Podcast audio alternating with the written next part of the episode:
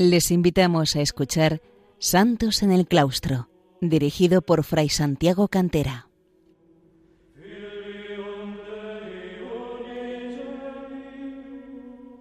Bienvenidos, queridos oyentes de Radio María, a este nuevo programa de Santos en el Claustro, que hemos venido dedicando en los días anteriores a los santos eh, monjes, algunos de los grandes santos monjes del Egipto tardo antiguo, donde surgió precisamente la vida monástica como narrábamos en nuestro primer mm, programa. Aquellos monjes que fueron llamados habitualmente y entre los monjes de hoy día los conocemos también como los eh, padres del desierto. Desde San Antonio Abad, que ya tuvo sus precedentes, eh, el San Antonio, San Atanasio, su biógrafo, su agiógrafo, narra como ya hubo algunos predecesores en la vida monástica de San Antonio. Hemos hablado de San Pablo Ermitaño, de San Pacomio, el gran organizador de las comunidades cenobíticas, de los primeros grandes monasterios de vida comunitaria, y eh, hubo toda una serie de mm, santos monjes eh, a los que se les llama los padres del desierto, que vivieron en diversas zonas del antiguo Egipto, en la zona de Tebas, la Tebaida, que ha dado nombre luego también fuera de ahí a otras regiones, por ejemplo en España como la llamada Tebaida del Bierzo, Tebaida leonesa, donde se desarrolló la vida monástica, a las Tebaidas, lugares donde eh, floreció la vida monástica. También vivieron en Egipto en otras zonas eh, próximas al delta del Nilo, a lo largo del Nilo y en el delta del Nilo, o sobre todo hacia el oeste del, del delta del Nilo, en la comarca la región de las Celdas y en la comarca o región de Nitria, hoy conocida como Wadi el Natrum pues en muchos de estos sitios hoy hay monasterios coptos, algunos de ellos muy bollantes y con abundantes vocaciones jóvenes. Pero al lado de estos padres del desierto, eh, hubo también unas madres del desierto, unas ammas, así como a ellos se les llama abba, el término abba, abad, padre, también hubo unas monjas eh, vírgenes o, a veces habían estado casadas o habían procedido de incluso de una vida de pecado, como veremos en algún caso, eh, que abrazaron después la vida monástica y a ellas se las llamaba amma, madre, las madres del desierto. Estas madres del desierto eh, tuvieron un desarrollo sobre todo a partir del siglo IV, igual que pasó con los monjes. Hay unos precedentes entre el siglo I y principios del siglo IV. Es lo que podemos llamar una fase premonástica eh, de la virginidad consagrada, la primera Virgen cristiana consagrada conocida, por supuesto, dejando a un lado ahora mismo a la Santísima Virgen María, quien toma todas toman como modelo, es se dice que Santa Petronila, en el siglo I, del linaje imperial de los Aurelios, emparentada con los Flavios, eh, emperadores romanos, se dice que discípula de San Pedro y eh, tuvo también un culto temprano en Roma. También otra fue Santa Prisca, también discípula de San Pedro, virgen, y la tradición también la hace eh, mártir. U otras como Santa Irene en Constantinopla, Santa Marcela, Ifigenia, casi todas vírgenes y mártires o algunas no mártires. Nos vamos a fijar en este programa en una de las grandes madres del desierto, que es Santa Sinclética. Son nombres que nos llaman la atención, quizá porque nos suenan un tanto raros para hoy día. Eh, Santa Sinclética y otra predecesora, que es Santa Tecla. Recordemos que al sur de Galicia, lindando con Portugal, en La Guardia, hay un monte que además es muy visitado eh, porque en él hay un castro galaico prerromano y después también habitado en época todavía de los romanos, que es el castro y el monte de Santa Tecla, que eh, se erige sobre la guardia y sobre la desembocadura del río Miño. Y esto viene de esa devoción que se extendió no solo en Oriente, sino también en Occidente hacia Santa Tecla. ¿Quién fue Santa Tecla? Pues Santa Tecla de Iconio es una santa real, pese a que hay algunos elementos legendarios en su vida, eh, puesto que hay bastante literatura apócrifa, lo que se llaman los hechos de Pablo y Tecla. Su nombre hace referencia a la virginidad y a la virtud, según la etimología griega. nació en Iconia, en Cilicia, en Iconio, en Cilicia, y eh, varios padres de la Iglesia avalan sus virtudes y su heroísmo cristiano el relato apócrifo de los Hechos de Pablo y Tecla, como decíamos, dice que fue discípula de San Pablo y que se convirtió en su predicación. Esto es un hecho que procede, como decimos, de relatos eh, apócrifos. No podemos asegurarlo históricamente, pero eh, puede ser que tenga, desde luego, un fundamento real. Y eh, ella se mantuvo siempre virgen, fue salvada del martirio a pesar de estar a punto de sufrirlo y llevó una vida penitente probablemente en una gruta. Pero la figura grande en la que nos queremos fijar hoy, que habría muchas, sobre todo en Egipto, es Santa Sinclética. Santa Sinclética es la más famosa de todas esas que han sido llamadas las madres del desierto, las Amma o Ammas del desierto. Eh, se conservan 27 apotegmas, eh, extraídos de su vida. Los apotegmas, ya hemos dicho en algún programa anterior, son las sentencias eh, de los padres del desierto son como mm, eh, breves eh, historias o breves eh, sentencias, breves recomendaciones. puede variar, en ocasiones son un poquito más amplias y se convierten en una, en una pequeña historia, como un pequeño cuentecito con fundamento real. En otras ocasiones son simplemente breves frases, consejos, amonestaciones. estos son los apotegmas, las sentencias o apotegmas de los padres del desierto. Pues también los hay de algunas de estas madres del desierto y en concreto de Santa Sinclética se conservan 27. Eh, la vida la escribió un monje anónimo a finales del siglo IV o en la primera mitad del siglo V. Es una santa real, verdadera. Eh, no se puede negar su historicidad. Es una santa que ha vivido realmente y eh, Sincletos, de donde viene el nombre de Sinclética, hace alusión a la asamblea celestial en griego, lo cual da a entender de algún modo como que Santa Sinclética es miembro de la Iglesia que apunta hacia el cielo, hacia la vida del cielo. Aunque la familia era oriunda de Macedonia, al norte de Grecia, sus antepasados cristianos marcharon a Alejandría por la fuerza que el cristianismo tenía en Egipto. Les llamaba ya mucho la atención eh, lo que había sido eh, todo el desarrollo de la vida monástica y de la vida también eh, intelectual, teológica de la Iglesia de Egipto, sobre todo en torno a la gran ciudad de Alejandría fundada en su día por Alejandro Magno. Vivió, por lo tanto, Santa Sinclética primero en Alejandría. Y de la vida podemos extraer algunos elementos destacados y notables.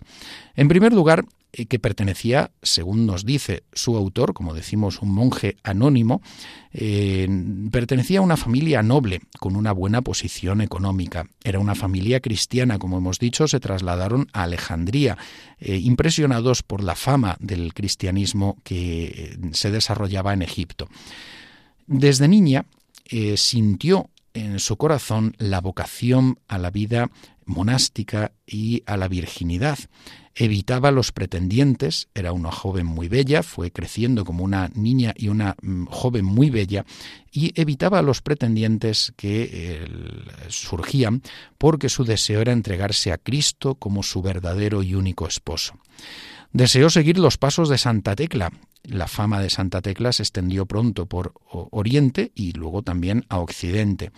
Y ella, sintiéndose pronto desposada con Jesucristo y teniendo como modelo a San Pablo como guía, eh, no tenía más que un esposo, nos dice la vida. Como Santa Tecla no tenía más que un esposo, que era Cristo. El demonio la atacaría en el interior a su espíritu, precisamente por esto, para arrebatarla de ese esposo que es Cristo.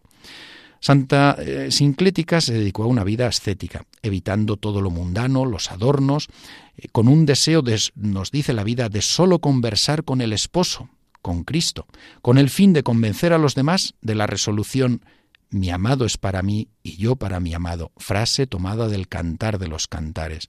En ese seguimiento de Cristo, seguimiento esponsal de Cristo, es muy importante destacarlo esto porque nos encontramos ante una eh, santa, ante los eh, inicios de la virginidad cristiana consagrada y de la vida monástica femenina, que ya desarrolla esta espiritualidad de la esponsalidad con Cristo, que en gran medida bebe también de San Pablo, que describe esa relación de Cristo con la Iglesia como la de del esposo con la esposa y así también Cristo con el alma y un modo, de un modo especial la monja, la Virgen consagrada, es esposa de Cristo.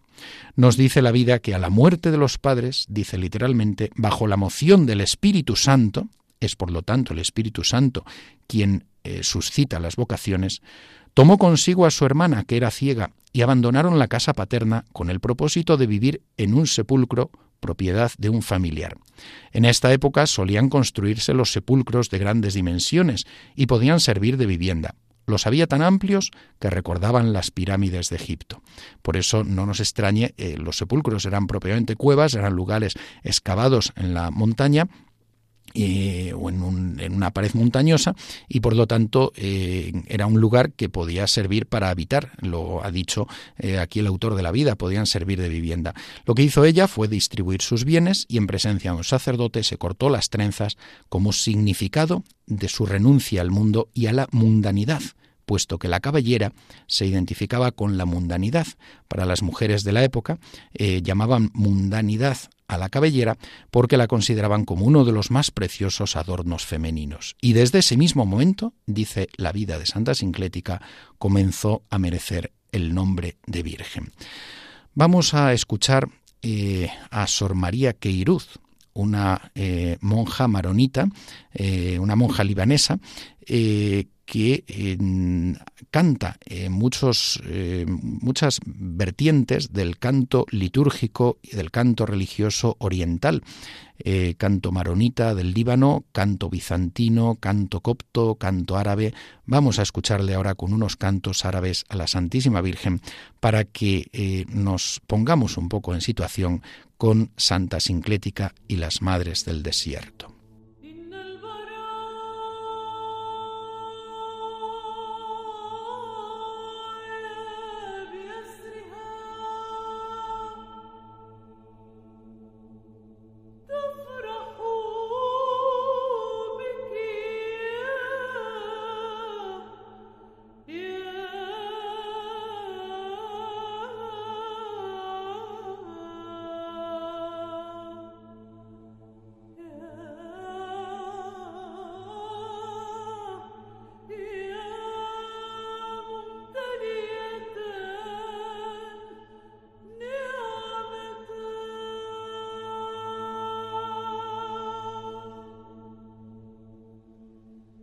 Retomamos, por lo tanto, el hilo de la vida de Santa Sinclética, esta monja eh, virgen eh, de Egipto, eh, una de las madres del desierto, Amma Sinclética. desarrolló también virtudes notables como la humildad, la ascesis interior, el escondimiento y la oración, aunque no obstante atraía a otras chicas jóvenes que acudían a ella bajo su magisterio. Se dio al combate espiritual contra sus propias pasiones y contra los demonios, y se destacó por la discreción y la medida, la mesura, la medida eh, intermedia, el justo medio, el mm, evitar las exageraciones y también el dar demasiado al cuerpo y en todo.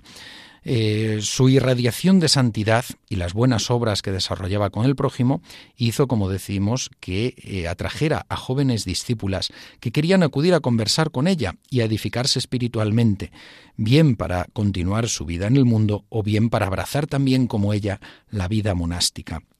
Desde el punto 22 o capítulo 22 de la vida de Santa Sinclética, escrita, como decíamos, por un autor anónimo, un monje anónimo, comienza la parte que se llama Las enseñanzas de Santa Sinclética y eh, se pone literalmente en boca de ella. Son enseñanzas, como apotegma, son enseñanzas acerca de la salvación, que es la doble caridad, a Dios y al prójimo, acerca de la castidad perfecta, donde dice, por ejemplo, que para nosotras que hemos consagrado, que nos hemos consagrado, la excelencia de nuestra profesión nos obliga a una pureza de vida y a la castidad, y por lo tanto guardar el cuidado de la lengua, no caer en la tibieza ni en la superficialidad, vigilar también los pensamientos.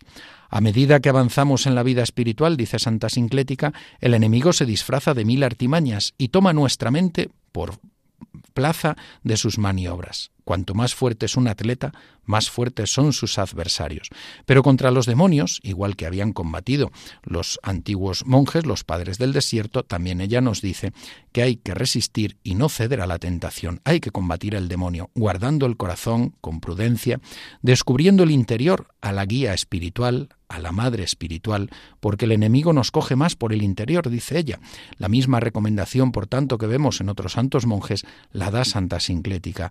Ante las tentaciones, ante los malos pensamientos, lo que se debe hacer es recurrir a la confianza en un guía espiritual o en una guía espiritual.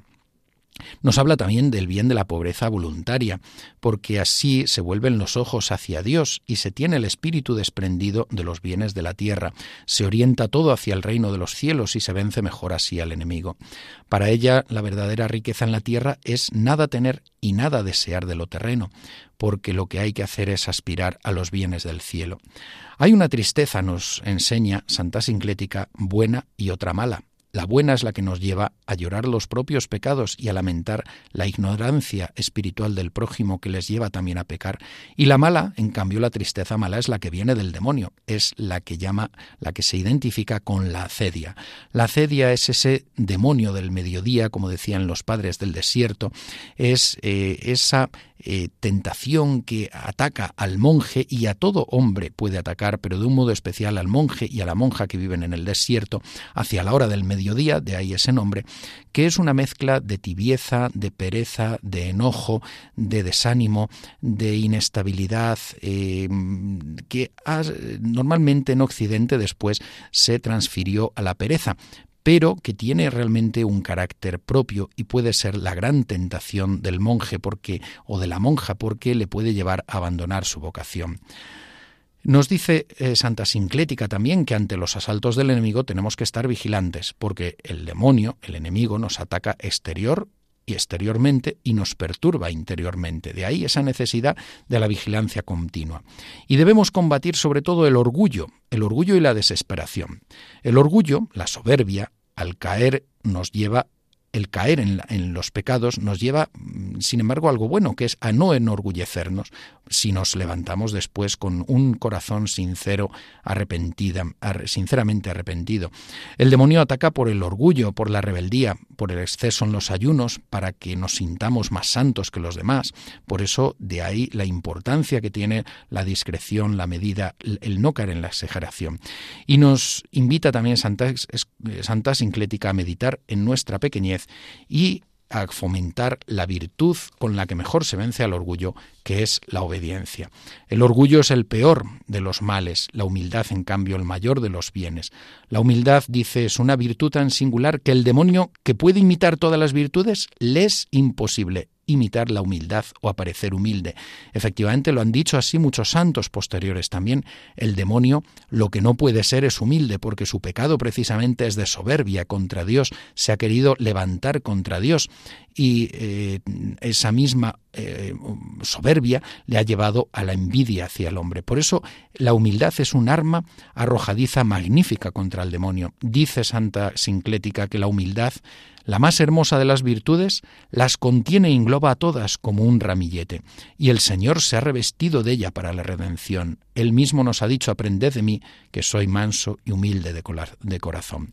También nos invita a Santa Singlética a evitar la cólera y a vencerla con la caridad, que dice que es un tesoro de un gran precio, a evitar el rencor, a evitar la murmuración, a amar a los enemigos y a los pecadores, a practicar la limosna y la pobreza voluntaria y a amar la cruz. Dice ella, la cruz es nuestro trofeo de victoria, nuestra profesión no es otra cosa que renunciar a la propia vida y ejercitarnos en ir muriendo poco a poco tanto el matrimonio como la virginidad, nos enseña Santa Sinclética, son importantes y son necesarios unos uno y otro. Tienen a Jesucristo por único maestro y ambos pertenecen a Dios. Pero para la virginidad una elección especial que lleva a la mujer virgen a desposarse con Cristo.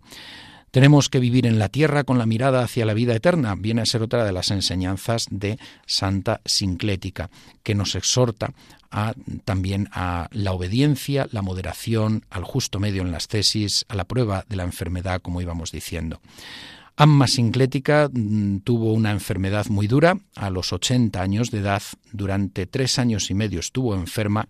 Primero eh, de pulmón, se le fue extendiendo además con otros dolores y fiebres y eh, llevó la prueba con generosidad y una fortaleza espiritual admirables. Mm, tuvo durante los tres meses una gran prueba que le, que le hizo perder eh, prácticamente el poder hablar con el deterioro de la boca y del cuerpo, que incluso tenía un aspecto terrible y nauseabundo, pero lo llevó todo con paciencia y resignación y así la muerte que tuvo fue gloriosa, precedida de unas visiones celestiales, viéndose asistida por los ángeles y animada por las santas. Pero vamos a referirnos también a una amma que tuvo una gran devoción en Oriente y en Occidente, eh, una madre del desierto que fue eh, Santa María Egipcíaca. Vamos a hacer una breve referencia a ella por lo menos. Santa María Egipcíaca, igual que previamente Santa Tais Otaide, Santa Tais Otaide es del siglo IV eh, y también Santa María Egipcíaca es de finales del siglo IV y la primera mitad del siglo V.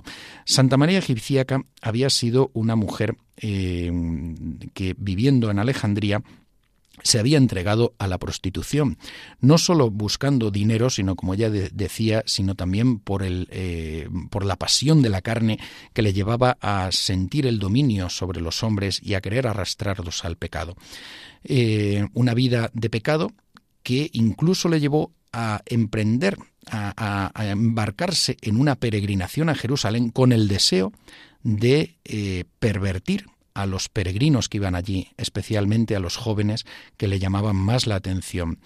Pero llegada a Jerusalén, eh, el día de la exaltación de la Santa Cruz y después de toda una serie de intentos por pervertir a algunos de los peregrinos y de los jóvenes, eh, ella tuvo una conversión preciosa en la iglesia del Santo Sepulcro y ante la visión de la Santa Cruz que, descubierta tiempo atrás por Santa Elena, la madre de Constantino, se daba a venerar a los fieles. Eh, decía eh, ella, en palabras que, que, se recogen de ella, dice, creo que Dios no quiere la muerte de nadie, sino que todos se salven, y él buscaba mi penitencia. No quiere la muerte del pecador, sino que aguanta generosamente y espera la conversión, tomando textos de la primera carta de San Pablo a Timoteo y del profeta Ezequiel. Por intercesión de la Santísima Virgen, ella eh, sintió, advirtió esta conversión y a partir de ahí se retiró al desierto a vivir como ermitaña. A los 47 años fue encontrada por un eh, santo monje, San Zósimo de Palestina, en la zona del Jordán y, eh, según cuenta él, ella le describió toda su vida, todo su proceso de conversión y lo que había sido su vida en el desierto. Para terminar, sencillamente, concluiremos con un, un, texto de su conversión en el que dice cómo la Santísima Virgen la tocó. La palabra de salvación tocó el ojo de mi corazón y me mostró que la impureza de mi vida impedía y obstruía mi entrada a la iglesia. Comencé entonces a llorar y a lamentarme, golpeando mi pecho y a gemir desde lo hondo de mi corazón. Me puse en pie y llorando vi encima de mí la imagen de la Santísima Madre de Dios que se hallaba allí de pie. Vuelta a ella y mirándola sin cesar le dije, Virgen Señora, que diste a luz a la palabra de Dios hecha carne, ya sé que no es digno de mí, sucia de tantas inmundicias y corrompida hasta más, hasta no más, mirar y adorar tu imagen, tú siempre virgen, tú siempre purísima, tú que conservas tu cuerpo y tu alma pura y sin mancha. Si como he oído Dios se hizo hombre nacido de ti para llamar a los pecadores al arrepentimiento, Ayúdame en mi desamparo, acoge mi confesión y concédeme el permiso de entrar por la puerta abierta de la Iglesia y que no quede excluida de la santa adoración de la cruz, y te suplico que seas mi fiadora de esperanza ante Dios, tu Hijo. Pues aquí concluimos en este programa de hoy de Santos en el Claustro. Recordamos eh, que la semana que viene también eh, continuaremos con, otro programa más de Santos Monjes y eh, que también queda subido en el podcast el programa y que también cualquier duda o cuestión que quieran comentar pueden escribir a santosenelclaustro@radiomaria.es santos en el claustro arroba radiomaria.es. Hasta el próximo programa, un saludo para todos los oyentes de Radio María en Cristo y María.